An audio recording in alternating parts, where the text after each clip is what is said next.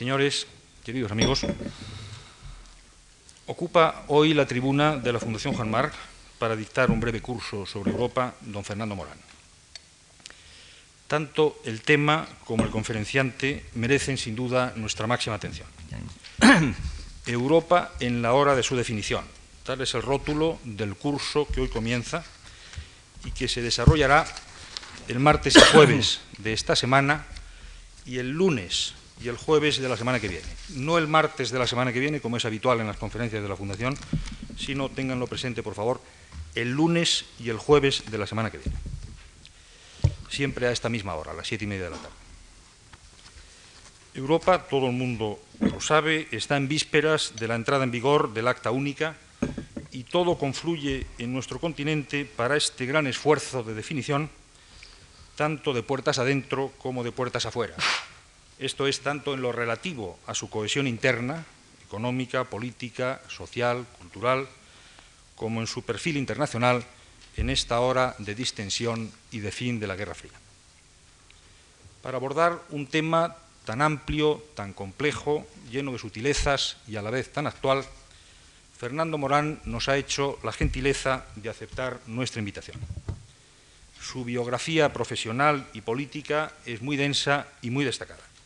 Permítanme que la resuma en muy breves palabras ante todos ustedes.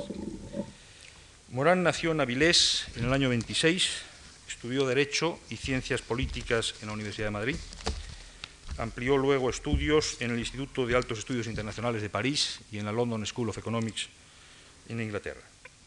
Es miembro de la carrera diplomática, donde prestó servicios profesionales en Buenos Aires, en África del Sur, en Lisboa y en Londres fue embajador en las Naciones Unidas. Fue también miembro fundador del Partido Socialista Popular y pasó al Partido Socialista Obrero Español en el momento de la fusión de ambos partidos en el año 78. Ha sido senador por Asturias del año 78 al 82, diputado por Jaén del 82 al 86, ministro de Asuntos Exteriores del 82 al 85 y negoció y firmó el acta de adhesión de España a la Comunidad Económica Europea en el año 85. Actualmente, como muchos de ustedes saben también, es diputado al Parlamento Europeo por el Partido Socialista Obrero Español. Fernando Morán ha publicado obras de narración, de ensayo, de crítica literaria y sobre temas políticos también, en especial sobre asuntos internacionales, entre ellos el libro Una política externa para España. Para la Fundación Juan Mar constituye una satisfacción el que Fernando Morán ocupe hoy nuestra tribuna y le doy una vez más, en nombre de esta casa, nuestras gracias y nuestra bienvenida. Gratitud y bienvenida que hago extensiva a todos ustedes, señoras y señores, por su asistencia a estas conferencias. Fernando Morán tiene la palabra. Muchas gracias, señor presidente. Bueno, eh, iniciamos hoy un breve cursillo de cuatro conferencias en el que me voy a acercar a la situación de Europa en lo que yo llamo la hora de su definición. Diría que en la hora de sus opciones, porque una de las características de nuestro tiempo, en lo que respecta a Europa, es el tránsito de una situación de seguridad en la limitación a la posibilidad de opciones, lo cual eh, convierte a Europa no solamente en protagonista potencial a nivel mundial, a nivel global, sino que le crea realmente una serie de consecuencias para la misma estructura de la comunidad y para las políticas seguidas por la comunidad. voy a iniciar este breve ciclo con eh, ver cómo incide sobre la Europa que tenemos ahora y fundamentalmente para su núcleo, Europa Occidental, para su núcleo esencial, la comunidad, la ampliación del escenario internacional y los cambios cualitativos que se están produciendo en los últimos años, en los últimos cinco o diez años. Evidentemente, esta incidencia opera sobre una Europa que tiene un cierto grado de cohesión económica, social y cultural. Cuáles sean los factores internos y externos de esta cohesión y en qué medida esta cohesión puede resistir la nueva circunstancia, la nueva coyuntura, va a ser el objeto de mi segunda conferencia. Europa tiene una cita, como ustedes saben, Europa comunitaria tiene una cita para 1992-1993, que es la creación de un mercado único, que estaba previsto en los tratados de Roma y París en 1957, pero que se relanza con la aprobación del acta única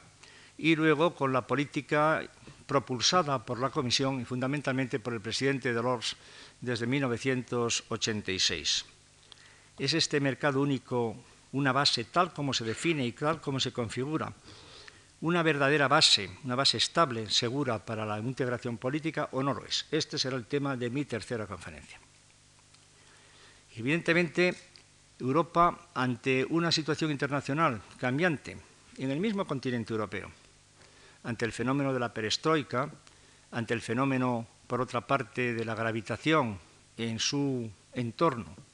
de fuerzas distintas, entre ellas, por ejemplo, las mediterráneas, eh, puede tener una opción de consolidar, concentrarse en la concentración de sus estructuras o bien, de alguna manera, intentar ampliar su protagonismo internacional. Europa estará, pues, y está ya, en el dilema entre la consolidación y un protagonismo internacional. Este será el tema de mi cuarta conferencia.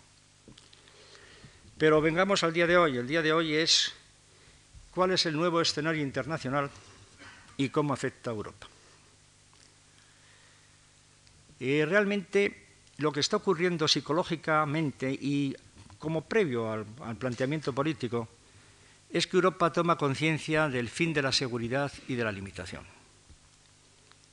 Esta toma de conciencia opera sobre algo que llamamos Europa, pero Europa occidental y Europa comunitaria,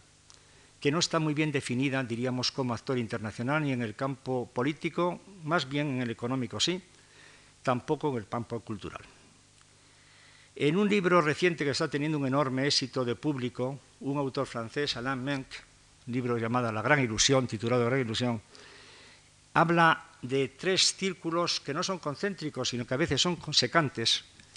que definen lo que podría ser Europa occidental. El ámbito o círculo político estratégico, el ámbito económico y la pretensión de ámbito cultural. El ámbito o círculo pues, político estratégico es la consecuencia de una evolución en la que Europa inicialmente no fue actor, o fue actor concurrente, que es la reconstrucción de la situación internacional al fin de la Segunda Guerra Mundial. Pero este ámbito político estratégico, precisamente por ser consecuencia de fuerzas extraeuropeas, si bien operando en Europa, depende de una conexión con algo que no es propiamente Europa geográficamente, pero que ha configurado la idea que Europa tenemos y lo que entendemos por Europa desde los años 40, que es lo que podríamos llamar el ámbito occidental, liderado por una potencia extraeuropea, los Estados Unidos. Este ámbito político estratégico se configura fundamentalmente, y eso será objeto de una breve consideración en mi conferencia de hoy, de una política norteamericana, la política de contención de la Unión Soviética a partir de 1945. Política de contención que tiene como una pieza esencial, muy importante y por otra parte generosa, la reconstrucción económica y política de Europa decidida por los Estados Unidos a partir de 1945, después de un debate interior al que haré referencia. Cuando se habla de Europa occidental y se pone el énfasis en los dos términos, Europa y occidental, estamos apuntando a la conexión extraeuropea, a la conexión atlántica de Europa. Una conexión que está en el origen histórico de la construcción de las instituciones europeas, pero que no está vinculada formalmente de ninguna manera en, diríamos, las instituciones unas atlánticas y otras europeas, como pueden ser la comunidad. El segundo círculo es el más integrado, es el, económico. Y ahí sí que hay una integración clara y una definición, no hay duda, de realmente de la autonomía económica de Europa, dentro, evidentemente, del mismo complejo del mundo occidental y del mundo capitalista. Quiero decir con ello, en esta autonomía, que existen unas instituciones, existen unas políticas, existen unas tendencias, existe un marco en el que se desarrollan las fuerzas económicas de Europa. Ahora bien, la coincidencia de lo que definimos como políticamente Europa y lo que definimos como económicamente Europa como comunidad europea no coinciden. Porque, por una parte, existen países occidentales y atlánticos, como puede ser Noruega, que no pertenece a la comunidad por una opción libre, y existen otros países y otros países que no pertenecen ni a la comunidad ni tampoco al sistema atlántico de una manera, diríamos, definida, clara, formal, y que sin embargo eh, reaccionan por el carácter de sus instituciones, por el carácter de su cultura política, por voluntad, por sentimiento, por psicología, a lo que se entiende por Europa, como pueden ser los países neutrales, no alineados, Austria, Suecia, como puede ser la misma Suiza. Quiere decir que tenemos de entrada no una duda de lo que queremos decir cuando decimos Europa, pero sí unas líneas que se disparan de esto que decimos en direcciones complementarias del eje central, del haz central de problemas y de posiciones en unos y otros. Y por último, se habla de una Europa cultural. Si respecto a los dos primeros círculos, que como se dice son secantes unos a otros, que coinciden, que son tangentes en algunos momentos, hay alguna indefinición, en lo que se refiere a la Europa cultural hay mucho más. En primer lugar, porque cuando hablamos de cultura europea, esta manera de expresarnos y la intención del discurso es clara cuando nos centramos en el plano político polémico. Es operativo políticamente hablar de cultura europea. Y porque queremos decir que estamos refiriéndonos a un haz de países, un enjambre de países que participan de ciertos valores plasmados en ciertas instituciones políticas y sociales que son inequívocos. Países que premian la libertad personal, la participación política, la creatividad del mercado cultural y del mercado en, toda su extensión, la libertad de creencias, el reinado del derecho, la racionalización como forma de vida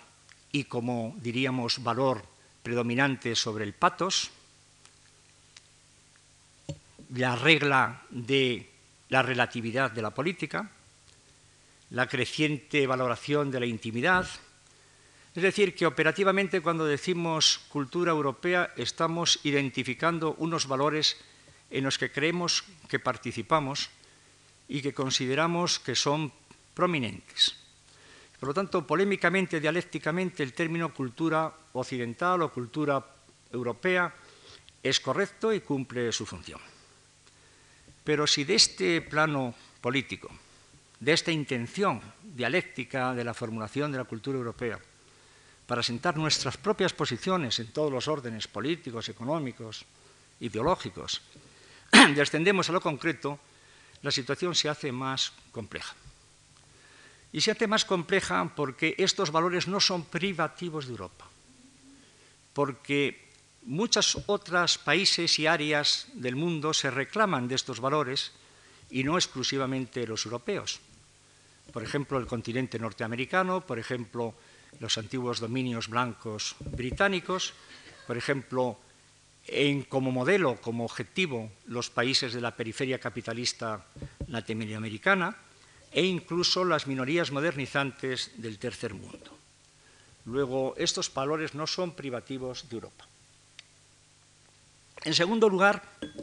porque Europa ya no está compuesta exclusivamente por individuos que provienen de un mismo ciclo cultural.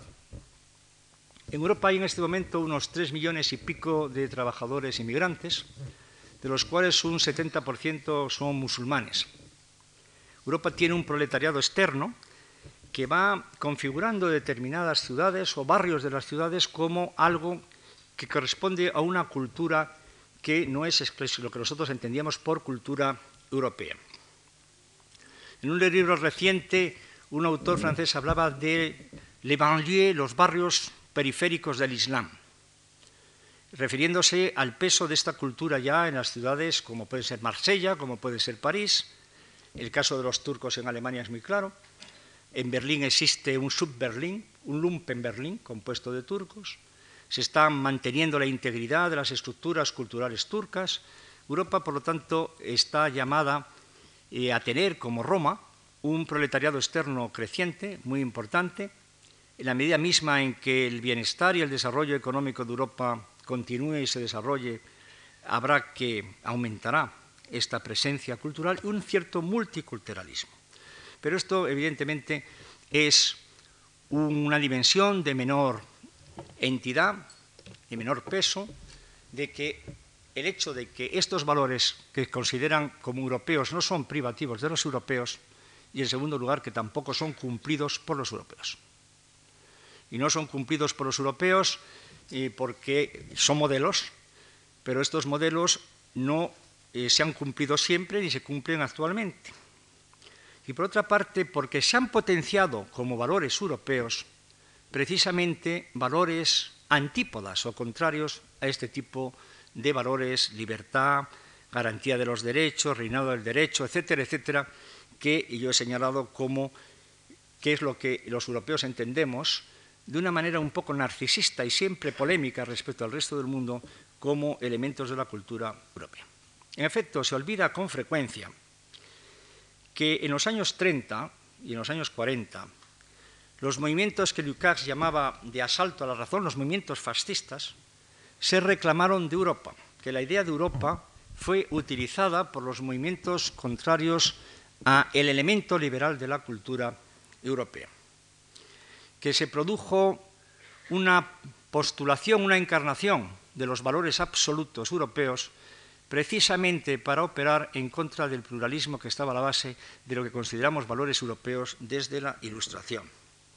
Así, por ejemplo, en el fascismo italiano, el mito de la Segunda Roma, muy operativo, operativo no solamente en Italia, sino juntamente con el mito de la latinidad, operativo en el fascismo español, en el corporatismo eh, portugués, en el prefascismo de Roland Preto portugués, en los fascismos menores, croata o yugoslavo o rumano, el mito de la vuelta a una edad integrada anterior a la disrupción de la Revolución Francesa y del fin del antiguo régimen, la mitificación de la unidad de Europa, el guildismo inglés, el medievalismo de Dobson o de Verdayev, todo esto son factores que se proclamaron, se presentaron, fueron, diríamos, eslóganos que se presentaron como encarnando a la Europa integrada y real en esta mitificación de la plena Edad Media, de la Gran Edad Media y del comienzo del Renacimiento. Europa como cultura paradigmática tuvo, curiosamente, una formulación que era contraria a lo que se considera normalmente como valores europeos, que son fundamentalmente los valores que nos vienen desde la Ilustración. Por eso, cuando se habla de cultura europea o de señas de identidad europea, nos produce a la gente que hemos vivido de cerca o a través de los libros aquellos momentos una cierta aprehensión. La mitificación de Europa es precisamente, es probablemente, lo más contrario a lo que Europa ha ido siendo como un continente abierto de cambio de culturas, de integración de culturas, de intercambio de culturas. Por tanto, este término cultura europea aparte de no corresponder a un análisis detallado, eh, tiene una cierta carga de etnocentrismo cultural, de ceguera frente al multilateralismo cultural que alarma y no creo que sea un fundamento para la construcción de Europa, y menos para la construcción de Europa que a fines de siglo, paradójicamente, se va a presentar como más abierta que en cualquier otro momento del curso que se inicia desde 1945, desde el fin de la Segunda Guerra Mundial. La cultura europea como cultura cosmopolita, homogénea, nunca pasó de ser el patrimonio de una élite. La cultura europea, digamos, de, de Thomas Mann o de Bloch. El mundo social y político que estaba en la fundamentación de esta pretensión cultural europea nunca eh, pudo rebasar lo que ha sido fundamentalmente la dinámica cultural europea que ha sido de culturas nacionales y de culturas transnacionales de grupos de países que tienen una misma trayectoria histórica. No ha habido, pues, una cultura europea. Ha habido una actitud de los europeos desde la Ilustración respecto a la cultura. Y ha habido un temor en Pareto, en el Ortega de la Rebelión de las Masas, precisamente a que lo que era naturalmente cultural en Europa, que era la cultura de los nacionalismos desde el XIX, y chocase con esta pretensión de cosmopolitismo y de liberalismo cultural que se promueve y se formula desde la Ilustración y fundamentalmente desde fines del siglo XIX. No ha habido una cultura europea como ha habido una cultura con los signos distintivos de formas de vida, de estilo, eh, como ha habido una cultura anglosajona, una cultura ibérica, una cultura francesa. No ha habido esta síntesis cultural europea que haya decantado unos modelos, unas formas, unas estructuras que puedan ser válidamente europeas. Y esto fundamentalmente por un hecho muy importante, histórico, aparte de que el proceso eh, quedó truncado cuando todavía eran vigentes los nacionalismos, pero por el hecho histórico de que Europa desde 1944-45 sufre un hachazo enorme y la parte potencialmente más creadora de Europa, Centro Europa, queda relegada a otro al dominio de otro grupo de países y de fuerzas políticas. Que es un tema difícil el de la cultura europea como fundamento de la construcción europea y para resistir los embates que Europa va a sufrir política y económicamente a fines de este siglo, lo manifiesta el mismo proceder de la comunidad. Es evidente que eh, la Comisión ha sido poco activa en el campo cultural. Ahora está de moda decir que Monet en un momento de su vida dijo, si tuviese que recomenzar, mi construcción de Europa comenzaría por la cultura. Esto no quiere decir más que Monet se daba cuenta del límite de su propio método. A él volveremos. Monet se daba cuenta de que el sistema de integración funcional progresiva al comienzo por las altas autoridades, sector por sector, hasta llegar al mercado general, tenía que llegar a un momento en que hubiese un paso cualitativo, un paso político, un paso, un factor externo a las meras fuerzas del mercado integrado o integrable. No quiere decir otra cosa, porque la prueba es que cuando los ministros de Cultura de la comunidad se reúnen, no se inclinan sobre el tema de que sea europeo culturalmente. Se inclinan sobre temas de continente y no de contenido. Se enfrentan con el tema de la comunicación, de la televisión de alta fidelidad, de alta precisión, los temas, diríamos, de informática, los temas de comunicación, pero no en los temas, diríamos, etéreos, difíciles de apreciar que, que sea la cultura en Europa. Incluso los temas de educación tropiezan con mayores dificultades que los temas de integración de productos, porque todos sabemos lo que es una barrera exterior, arancelaria exterior, lo que es un montante compensatorio, son cosas identificables, cuantificables. Mientras que lo que sean valores culturales que definan una comunidad es una cosa muy difícil que solamente la historia lo dice, y la historia lo dice normalmente no produciendo un solo objeto, un solo resultado, pristino, sino con un haz de posibilidades de las mismas cosas que la historia va creando. Los tres círculos, pues, de lo que sea Europa,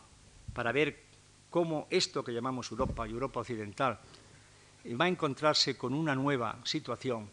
los tres círculos no coinciden. No coincide el círculo de definición estratégica política con el círculo económico, porque los miembros de la comunidad, alguno no es miembro de la Alianza Atlántica, como es el caso de Irlanda. No coinciden tampoco lo que sea, diríamos, el mundo del mercado europeo, del mercado libre europeo, con la misma definición de la comunidad. Existe una cierta indefinición, que es lo que plantea el tema de sobre qué Europa va a incidir la situación que se avecina, que se configura en un nuevo horizonte internacional. El sistema europeo, como decía antes, se configura inicialmente, a partir del fin de la Segunda Guerra Mundial, como una pieza más de la política de reconstrucción occidental y como una pieza de la política de contención de los Estados Unidos frente al posible y real expansionismo de la Unión Soviética. Hay momentos en la historia, pocos pero notables, en que se discute, se explicita los grandes temas. Uno de estos momentos transcurre en Washington de la primavera de 1945 al otoño del mismo año. En aquel momento se plantean los dirigentes americanos qué hacer con Alemania y qué hacer con Europa. Qué hacer con Europa, pero fundamentalmente centrada en qué hacer con Alemania.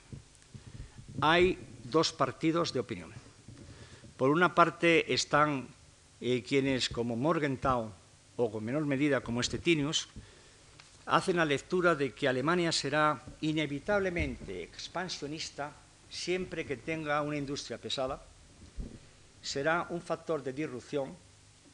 no solamente en las relaciones que se deseaban fluidas y normales con la Unión Soviética, aunque realmente ya habían Bolen y Harriman y Kennan desde, desde Moscú advertido cuál era probablemente el designio de la Unión Soviética o la situación mecánica que llevaba al expansionismo y que naturalmente lo que hay que hacer para equilibrar Europa es reducir Alemania y, en términos de Morgenthau, ruralizar Alemania, convertirla en un país rural, agrícola, con el mínimo de industria que fuese necesario el mantenimiento de una estructura fundamentalmente agrícola y campesina de Alemania. Y evidentemente evitar por todos los medios el rearme alemán.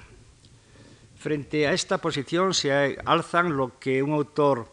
eh, americano, unos autores americanos, Walter Isaacson y Thom, llaman los seis amigos que hicieron un mundo. Se alza la opinión de Lovett, McCloy, que era entonces secretario adjunto de Defensa y que sería después alto comisario norteamericano en Alemania, Harriman, Bolen y Kennan consideran que eh, Europa eh, no puede caer, que el mundo no puede caer en el error cometido en 1919 y puesto de manifiesto por Keynes en 1920 en el libro Las consecuencias económicas de la paz. Keynes, de una manera, diríamos, muy previsora, eh, analiza cuál va a ser la situación de las sanciones, las indemnizaciones las iniciaciones de guerra sobre Alemania, la inestabilidad monetaria e industrial que va a producirse en Alemania, como consecuencia de las cláusulas de los tratados, concretamente el de Versalles, que sería realmente la inexistencia, no la, no admisión de un aparato de defensa alemán no tendría mucho sentido y habría una constante violación, y que se crearía un irredentismo alemán que iría a sacudir políticamente Europa y que probablemente conduciría la vida política europea eh, por unas coordenadas de violencia, de pactos, de, culto a la acción directa, etcétera, y que por otra parte habría una gran inestabilidad económica europea de la que Europa no se libraría fácilmente. Es un gran debate en los este grupo de amigos, de altos funcionarios, de personas influyentes en los centros washingtonianos, logran el apoyo de George Marshall, que iba a ser secretario de Estado, y se decide la reconstrucción de Europa a base de la reconstrucción de Alemania. Pero cómo, y este es el origen de las altas autoridades y el origen de la OTAN, de las dos piezas que definen estos círculos económicos y círculo eh, político estratégico de la Europa que conocemos hasta ahora. Cómo, al mismo tiempo de cumplir el objetivo de reconstrucción de Alemania, poner un freno al expansionismo alemán, al posible expansionismo alemán. Los autores franceses actualmente están obsesionados, y creo que hay motivo no para obsesión, sino para la atención, con el hecho de que la gran, gran asignatura no resuelta en Europa, donde tantas asignaturas, la inexistencia de irredentismo, salvo menores, la inexistencia de causas de conflicto bélico entre los europeos, etc. Y la única asignatura no resuelta es la división de Alemania. Y levantan sus voces alarmadas respecto a lo que los franceses suelen llamar el nacional neutralismo alemán. Evidentemente, la situación actual formulada en Alemania Occidental como dos estados, una nación, eh, tiene sus posibilidades de continuación durante un tiempo, pero al mismo tiempo de que aumenta eh, la tendencia a la integración psicológica, económica, cultural, etcétera, entre las dos Alemanias. ¿Hasta qué punto esto va a crear un momento de decisión jurídico-política tradicional? Es dudoso, pero evidentemente lo que se está produciendo y se va a producir siempre y más con la posible flexibilidad del Este es el que se presente como vigente el problema alemán. ¿Cómo van a hacer compatible el no caer en el error en 1945? ¿Cómo en 1945? Se va a hacer compatible no caer en el error de 1919 y al mismo tiempo no reconstruir una Alemania que tenga capacidad de expansión económica y militar se encuentra a través de dos instituciones fundamentales. En primer lugar, la idea de la integración europea progresiva, continua, a través de la integración de sectores económicos determinados que van a conducir a las altas autoridades, la primera a la CECA, la Comunidad del Carbón y el Acero, debida a la idea de Monet, y en segundo lugar la creación de una alianza que permita al rearme de Alemania pero que limite la posesión de Alemania de armas nucleares, etcétera, que es la OTAN.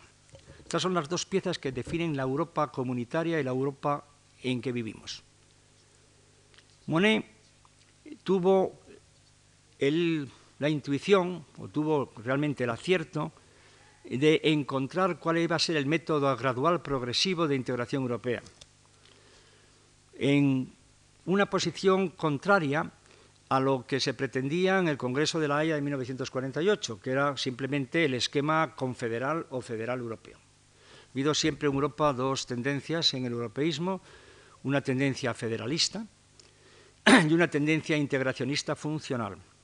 lo que en aquellos tiempos llamaba el profesor Sell el principio de la soberanía funcional, la integración funcional. Pero Monet pudo hacer esto fundamentalmente porque estaba muy atento por su formación, conocimientos, amistades e influencias de lo que fundamentalmente pensaba Washington y en lo que cierta medida podían aceptar la Unión Soviética. Monet era un hombre que desde la Primera Guerra Mundial tiene muchos contactos y en los años 20 con la administración americana y con los círculos americanos y entiende que es absolutamente inadmisible para los Estados Unidos la aparición de una Europa integrada conforme a un esquema de nueva superpotencia. Este realmente podía ser la consecuencia del proceso iniciado en 1945, pero crearía, en primer lugar, una rivalidad política, incluso militar, y, en segundo lugar, rompería probablemente el equilibrio en Europa. Mientras que la forma de integración gradual en el tiempo y sectorial podía ser aceptada y podía llegar a acuerdos realmente con las grandes fuerzas productivas de los Estados Unidos y del resto del mundo. La política de contención, que no es una política de recuperación, no es un rolling back, se adapta también muy bien, mejor dicho, el esquema de Monet se adapta muy bien a la política de contención, que parte del supuesto de no echar atrás a los soviéticos de los territorios y países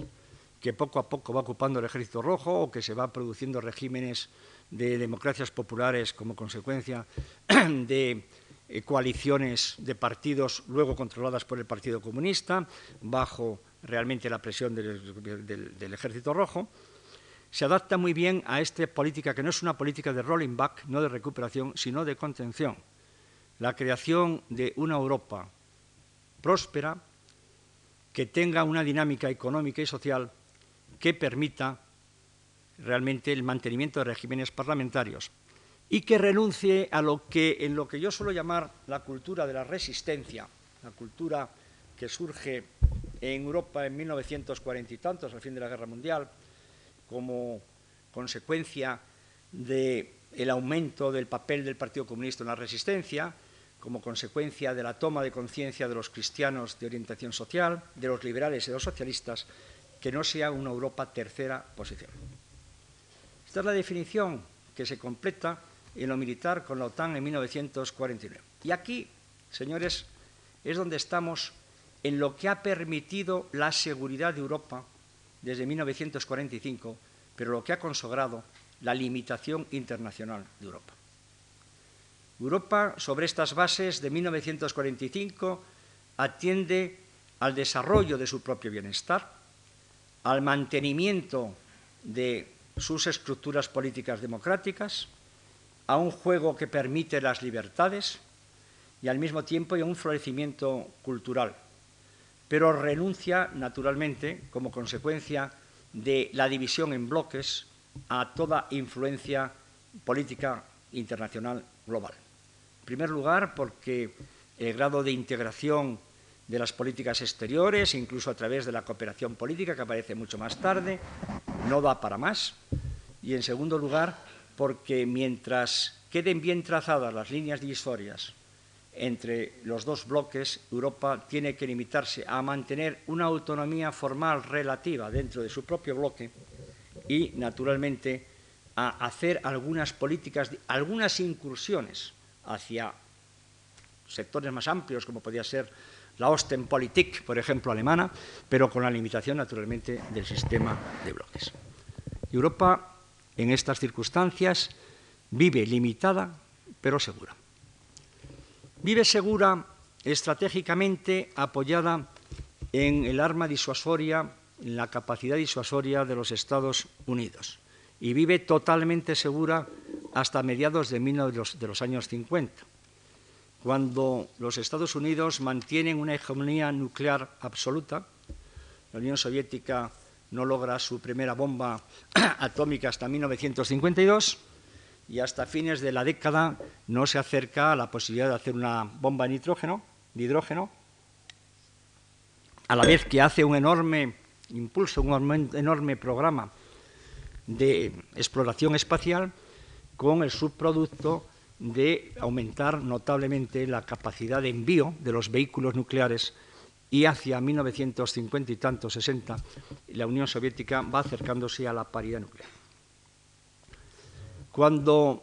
se logra la paridad nuclear, la doctrina defensiva de la alianza, configurada por los Estados Unidos, cambia. Hasta 1965, la doctrina oficial de la OTAN era en la respuesta masiva. Cuando se produjese cualquier amenaza al mundo occidental, concretamente en Europa, fuese ella convencional, partiendo de la supremacía convencional de la Unión Soviética sobre la alianza, o fuese nuclear limitada, los Estados Unidos responderían con todo su arsenal nuclear. Porque lo podían hacer porque no ponían en peligro ni sus ciudades ni sus hilos, dada la superioridad aplastante nuclear de los Estados Unidos. Cuando se llega a la paridad nuclear, la realidad de la respuesta masiva se pone en duda y es sustituida oficialmente por la doctrina de la respuesta flexible. A un ataque nuclear o convencional determinado se contestará con una doctrina, con una respuesta nuclear medida y conforme a la posibilidad de crecimiento con el concepto de la escalada. Se establece como principio el MAT, la destrucción mutua asegurada como forma del equilibrio. Pero los europeos se preocupan de si realmente los Estados Unidos van a poner en peligro su arsenal nuclear y sus ciudades ante un conflicto limitado en Europa. Y aparece el gran tema de la desvinculación, de la posible desvinculación, del decoupling, entre el sistema centrado en Europa, sistema nuclear, y el sistema convencional, pero fundamentalmente nuclear, y el sistema transatlántico. ¿Es posible, se preguntan los europeos, de que se produzca una situación en que los Estados Unidos respondan insuficientemente, permitiendo la consolidación de la ganancia política o militar o de terreno de la Unión Soviética y, por otra parte, la destrucción ya irreversible de parte del territorio europeo. Y desde este momento los europeos entran en una situación que se caracteriza por algo que en algún momento ha tomado tintes, diríamos, de gran contradicción, pero totalmente explicable. Buscan a la vez la mayor vinculación nuclear con los Estados Unidos y, por otra parte, la distensión con la Unión Soviética. Esta situación se prorroga de los años 60-70. A finales de los 70, los analistas occidentales detectan una superioridad, una pretendida superioridad soviética global, con la aparición de una flota de capacidad interoceánica, con un despliegue de cohetes, los SS-20 y otros, que fundamentalmente los SS-20 de fuerzas armas intermedias nucleares que ponen en peligro de, de, presión militar y fundamentalmente política al resto de Europa y pretenden que se vuelva a vincular el sistema americano con el sistema centrado en Europa a través del despliegue de armas de alcance intermedio en Europa. Es el problema de los Pershing, es el despliegue de los Pershing y de los Cruise en 1883-1984, momentos de gran tensión en que los europeos buscan la vinculación con los Estados Unidos. Pero Europa, con estos altos y bajos, vivía en la seguridad que da la limitación. Una vez realizadas las operaciones de sanidad política de las descolonizaciones. Y una vez que la vía emprendida del desarrollo económico da resultado de manera creciente, a pesar de la crisis de los años 70, el europeo se siente seguro y se dedica a cuidar su propio jardín. Considera que los datos esenciales que mantienen su seguridad son inmutables, y considera que algo que puede cambiar totalmente la situación y descongelar el centro de Europa, que es la rivalidad de las superpotencias, es difícil que se verifique. En este sentido, los europeos tienen la situación en parte envidiable de poder criticar la política dura de la primera administración Reagan,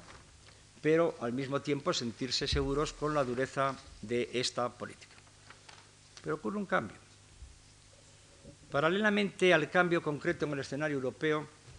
se venían produciendo desde los años 50, 60 cambios eh, muy importantes a escala global. Uno de ellos es un cambio que tiene unas raíces culturales profundísimas y que atenta a lo que antes he expresado, es decir, a la pretendida superioridad cultural de Europa, como valores y es el hecho de la descolonización. La descolonización se asienta fundamentalmente en la admisión universal de que no hay la cultura y la forma de civilización no es patrimonio de una parte del mundo y que todas las culturas deben ser juzgadas en base a sus propias estructuras y valores y no mediante la aplicación del patrón de la cultura europea. Europa acepta la descolonización, en algunos casos encauza la descolonización, en otros casos tiene que admitir a posteriores la descolonización y se concentra en su propio continente. Y desde ahí, sobre unos supuestos económicos también de hegemonía de los Estados Unidos, el mantenimiento de la situación de que los Estados Unidos no eran la primera potencia económica del mundo, sino que eran una potencia aparte, de una categoría aparte, bajo el principio de la convertibilidad del dólar, que creaba problemas concretos a los países europeos, pero problemas subsanables. Europa se concentra en la construcción de su propio modelo y fundamentalmente en el terreno político-económico de la comunidad. Pero ocurre que en el plano general se va procediendo en el mundo a una sustitución de la bipolaridad por la multipolaridad. No ya en el terreno, incluso en el movimiento obrero aparece el policentrismo, por ejemplo, que es una manifestación de una multipolaridad ideológica dentro del movimiento comunista, pero en el terreno económico aparecen otros centros de poder económico, fundamentalmente en primer orden el Japón y los países del ASEAN, del sudeste asiático, y la configuración de ciertas potencias extraeuropeas como para el próximo siglo significativas económicamente, como puede ser la misma India, como puede ser México, como puede ser algún país incluso del continente latinoamericano. Y en el plano político ocurre también una multiplicación de las formas de acercamiento a los problemas políticos y ocurre algo que el europeo no había previsto, que es el acercamiento de una administración republicana dura, la admisión por una, administración republicana dura de una apertura internacional de gran escala por parte de la Unión Soviética, apertura que además va acompañada de algo más profundo que el mero juego diplomático o de política exterior, como es un cambio de objetivos de la sociedad soviética y como consecuencia de los países de su sistema. Entonces Europa se encuentra en una situación que es la actual, que se caracteriza a la vez por el ensanchamiento de sus posibilidades y por la necesidad de hacer frente a estas posibilidades en un término razonable. Europa que había alentado y la Alemania desde el canciller socialista y luego seguido incluso por, otros cancilleres o por Smith, Willy Brandt y luego por la apertura, de, incluso continuada por Smith, que había mantenido una apertura, una política hacia el este medida, se encuentran en la que se puede configurar una situación en que Europa tiene que tomar decisiones respecto a algo que no se prevía desde 1945. Y es fundamentalmente la emergencia de la Europa central. La emergencia con protagonismo de la Europa central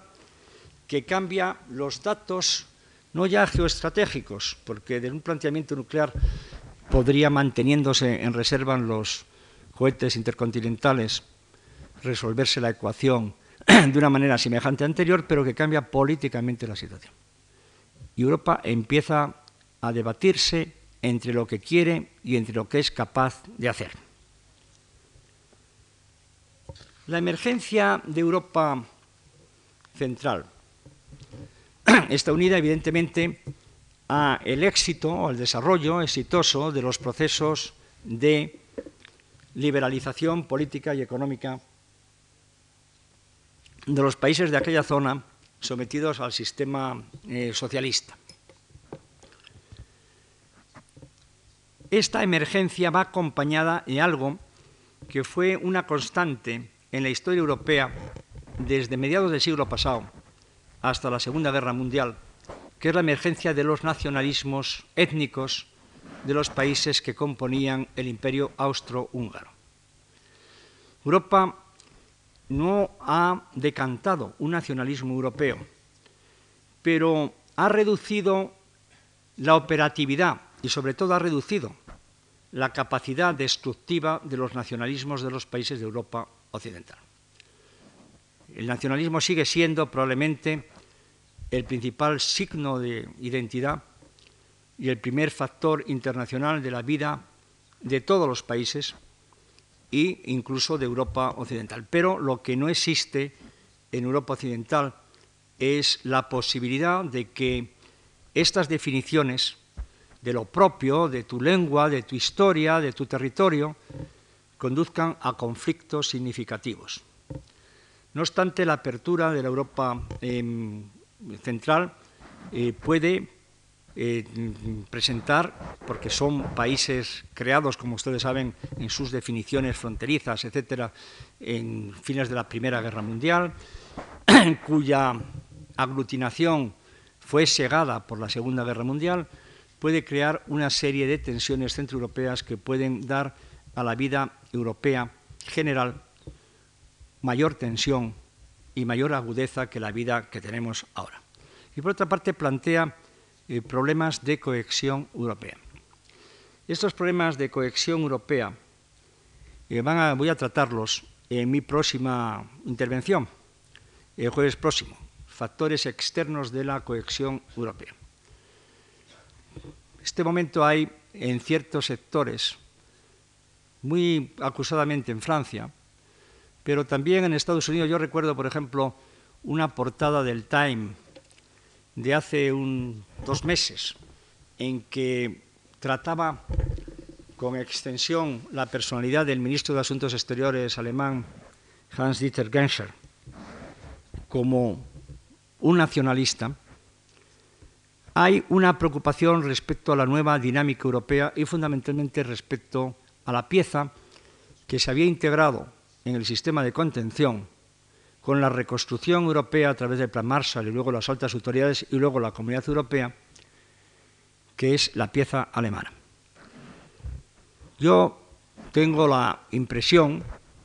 de que realmente lo que dice, por ejemplo, Menck de que no hay problema europeo, que hay problema alemán, es una exageración, es una extrapolación excesiva. Pero es cierto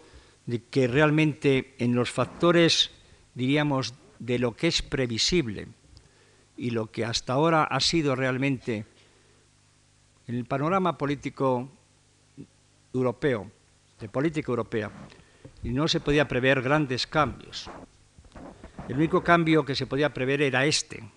la asignatura pendiente de la Alemania extendida. Pero eso exigía, naturalmente, un cambio previo o paralelo, muy profundo, en la relación de las superpotencias y de los sistemas que ellas habían creado, los bloques. Esta es una situación que va a planear en la hora, Europa en la hora de su definición. Porque, y esto adelanto lo que voy a decir en la última conferencia, frente a la emergencia de factores no, diríamos, tradicionales desde los años 40, como es el grado de contacto, influencia y participación de los países socialistas con los europeos, el grado de síntesis psicológica y previsiblemente política de los sistemas. Todo ello realmente exige una definición global europea. Porque unido a factores de fondo, como es el relativo declinar, relativo, comparativo solamente, de los Estados Unidos, que seguirán siendo durante mucho tiempo el país más rico del mundo, el más capaz y el de mayor capacidad de proyección política, económica y militar fuera de sus fronteras, pero que ya no es un país aparte, y que será un país realmente menos aparte si continúa el crecimiento del Japón y si a partir del mercado interior la comunidad europea pega un salto hacia adelante. Y paralelamente a este declinar relativo, la conciencia, la percepción de esto, la percepción americana de que es posible vivir perfectamente bien y defender sus valores y de defender sus posiciones económicas y comerciales con una política de menor participación en todas partes, cual quiere decir una cierta retirada, conforme además lo que ha sido constitutivo de la nación americana, que es la vigencia de la idea de lo propio, de su propio continente, de continente aislado, cierto aislacionismo americano.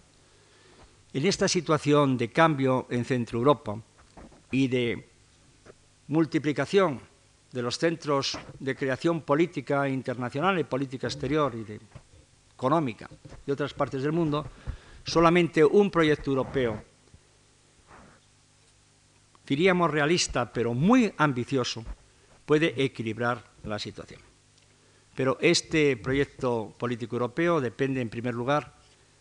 de en qué grado es sólido, coexionado, qué factores de cohesión y qué factores de disgregación existe en Europa, cosa que veremos el próximo día, y cómo va a operar el mercado interior sobre esta cohesión europea. Con esto, señores, yo he terminado. Si ustedes quieren hacer alguna pregunta, yo estoy a disposición de ustedes para entablar el diálogo que procede.